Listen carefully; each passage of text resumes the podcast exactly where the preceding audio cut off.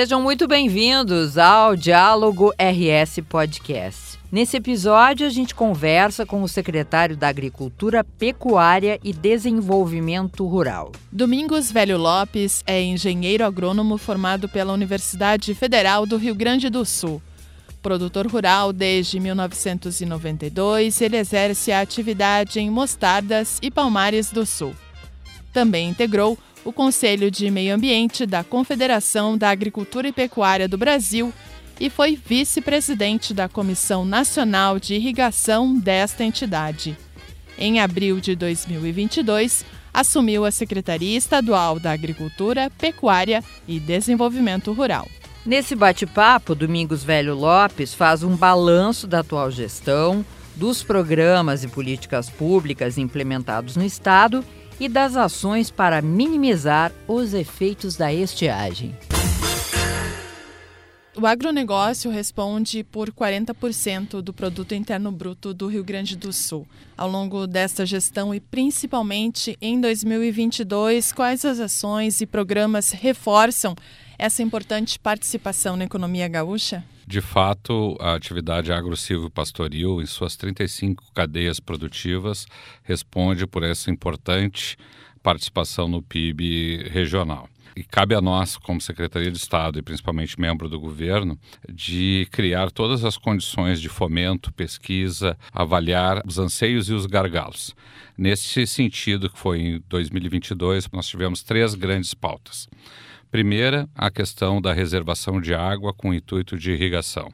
Identificamos não só apenas atitudes nas consequências da estiagem, mas buscamos a construção das soluções que estavam travando as causas de nós não estarmos reservando água no estado do Rio Grande do Sul. Fizemos um trabalho transverso com as demais secretarias, em especial a Secretaria do Meio Ambiente, a Secretaria de Desenvolvimento Econômico, junto com o DRHS, o Departamento de Recursos recursos hídricos do Estado para fazer uma avaliação minuciosa das questões burocráticas, legais e principalmente jurídicas para o produtor rural, independente do porte dele, independente a que cadeia produtiva ele esteja vinculado, para poder reservar água. E nesse intuito que se criou um grupo de trabalho junto ao Ministério Público do Estado e que teve muito êxito. De que forma? Nós conseguimos ver a questão de intervenção em APPs, a questão para pequenas propriedades propriedades, o sistema florestal sustentável permitindo essa intervenção,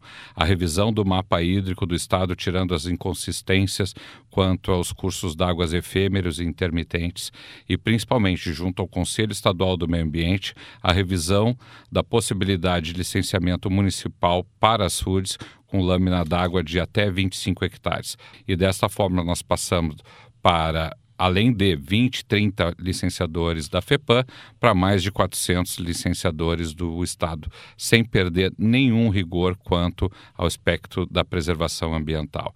E nesse sentido foi uma das tônicas do trabalho principal para reservar, porque ter água significa o melhor seguro para o produtor rural em qualquer atividade.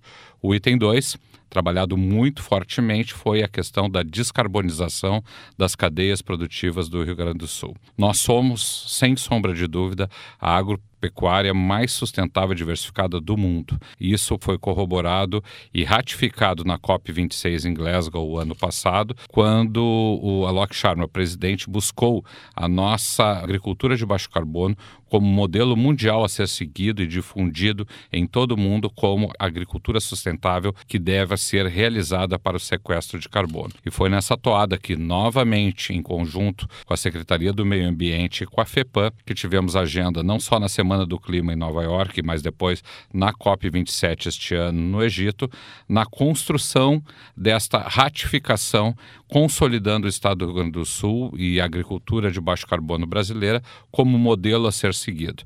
E pela primeira vez, na COP27, a agricultura teve participação efetiva na agenda principal da COP. Com isso, nós tivemos a oportunidade de ratificar a radiografia das 35 cadeias produtivas do Estado do Rio Grande do Sul e consolidando essa liderança que nós temos. E principalmente mostrar aquilo que os produtores rurais já realizam, que só tem que cabe a nós organizar para mostrar ao mundo essas pautas produtivas produtivas sustentáveis, que é a conduta diária do produtor rural. Além disso, conseguimos mostrar ao mundo que nós temos seis biomas e não aquela impressão mundial que só existe o bioma amazônico aqui. E que 98,5% dos produtos exportáveis e do produto consumido internamente no país é produzido por esses cinco biomas. E desta forma, mostrar ao mundo que as questões preocupantes, de desmatamento, de queimadas que ocorre na Amazônia, elas não têm nada a ver com a produção sustentável diversificada e se, com muita segurança alimentar que realizamos nos demais biomas. E desta forma que levamos ao mundo esta radiografia muito específica, trazendo esta informação e principalmente defendendo de forma técnica e científica este posicionamento. E, por fim, a valorização do programa Duas Safras, que corrobora com o processo de descarbonização, porque ele dá sequência de culturas durante o ano, é um estímulo ao aumento do PIB agropecuário, porque estaríamos aumentando duas formas de produção. Primeiro, a lavoura de milho durante o verão nas áreas que não são exploradas e já consolidadas nos dois biomas que estão presentes, como estímulo a sanear o déficit que existe nas cadeias avícolas e suínas do estado do Rio Grande do Sul e principalmente o aumento das culturas de inverno, que hoje pegam por volta de 10% da área de verão e que merecem um estímulo e por isso temos que fazer as políticas de fomento do estado incrementando não só a utilização de mão de obra, a utilização de máquinas, mas principalmente a certeza que a ciência e a inovação já nos permitem ter bons resultados nas culturas de inverno no estado. Diante desse cenário de escassez de chuvas, o governo do estado instituiu o SOS Estiagem para socorrer os agricultores familiares. Como que isso funciona na prática? Um programa extremamente importante, mas que ataca as consequências. O que nós abordamos até então foram as questões das causas para a não reservação. Mas, fato acontecido, nós temos que amparar e principalmente a cadeia da agricultura familiar, que é a mais sensível. E nesse sentido que nós separamos em dois grupos o SOS Estiagem. Um de famílias tradicionais, que são os quilombolas, ribeirinhos, assentados, todo este público que fechou 14 mil pessoas que estavam cadastrados no CAD único do Ministério do Desenvolvimento Rural em 31 de março, e agricultura familiar, que fechou mais de 68 mil famílias, com DAP, que é a Declaração de Aptidão ao Pronaf, de até 100 mil reais também do, durante o período de estiagem e para os municípios, que eram 416 que decretaram e foram homologadas as, as declarações de homologação da estiagem, do efeito de calamidade, e foi liberado para este público, que fecham mais de 80 mil famílias, na ordem de mil reais e uma parcela única para ajudar nas contas a serem pagas do dia a dia. É um valor importante, mas não é a solução, mas é um apoio que o governo deu e de fato está tendo muito êxito e um retorno muito positivo por parte não só dos povos tradicionais, quanto da agricultura familiar. Mas queremos nós que nunca mais tenhamos que usar do SOS estiagem. Isso significa que nós fomos não capazes de resolver o problema das reservações de água.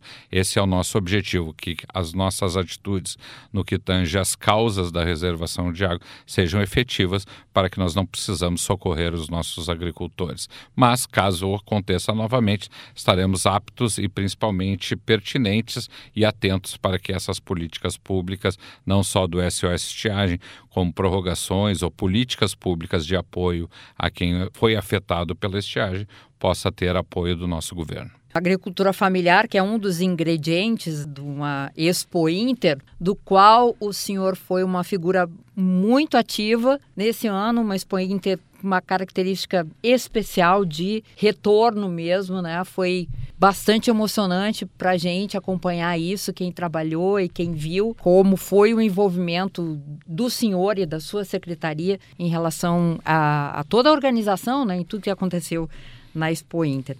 O que, que o senhor imagina que vai acontecer? Uma expectativa para a próxima?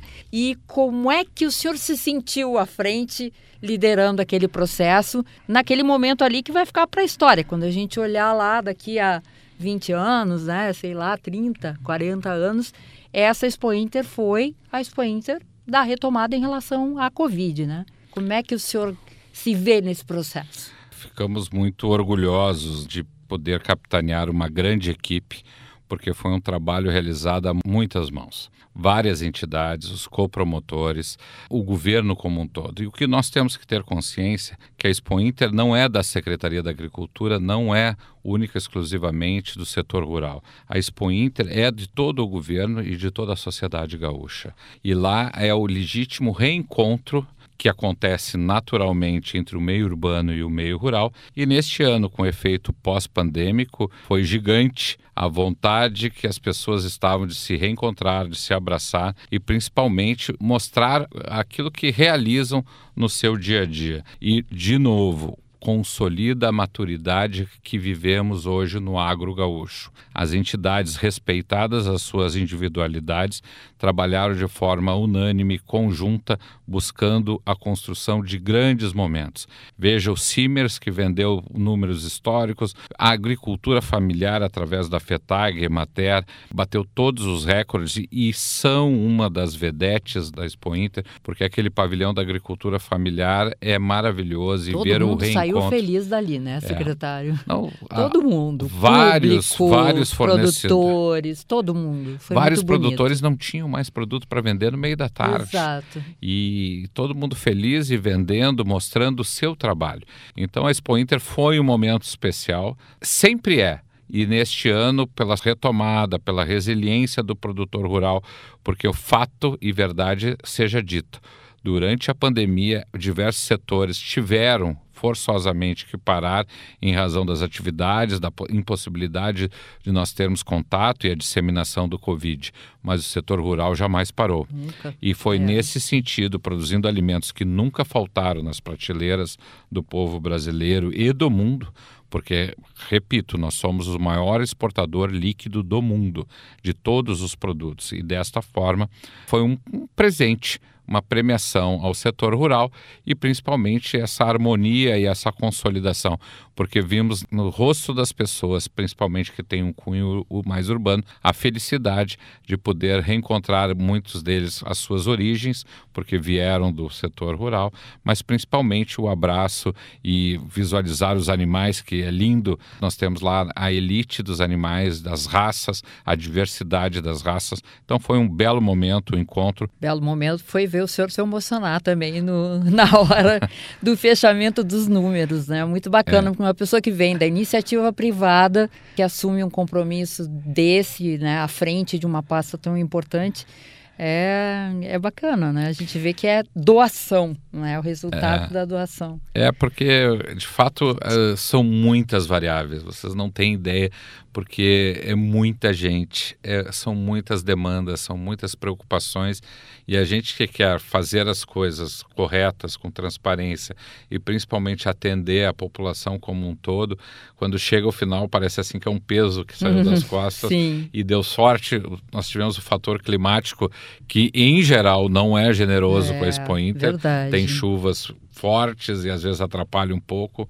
Tudo deu certo, até o estacionamento, que é um gargalo muito forte, conseguiu-se terrenos ali e atender as demandas. Só durante dois dias nós tivemos que lotou tudo, que não havia nenhuma possibilidade, mas era a vontade da população de se reencontrar, de ver os animais, de ver as, a pujança das máquinas. O setor de inovação foi fantástico, os hubs de, de atendimento, as universidades, tudo foi, tudo deu certo. É verdade. Né? Secretário Domingos, nós estamos chegando ao final de uma gestão. Qual a sua expectativa para a pasta? com essa continuidade de projetos na área da agricultura? A certeza de que Eduardo Leite e Gabriel Souza terão maior competência em escolher excelentes quadros. Nós temos, com certeza, não só na agricultura, mas em todos os segmentos do Estado do Rio Grande do Sul, excelentes pessoas técnicas, políticas, que têm todo o conhecimento para dar seguimento ao plano de governo que foi apresentado.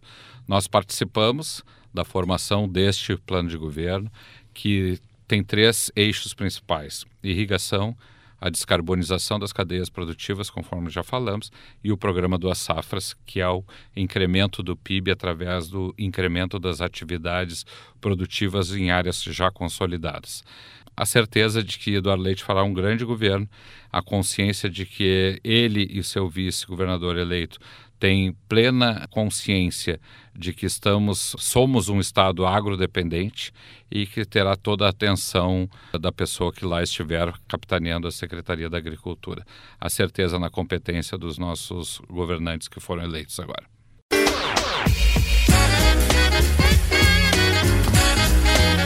Diálogo RS Podcast fica por aqui.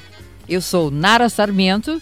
E eu, Andréa Martins. Esses e outros conteúdos estão disponíveis no portal de notícias e no canal do YouTube do Governo do Estado e nas plataformas do Spotify e Rádio Web. Um grande abraço a todos e até o próximo episódio.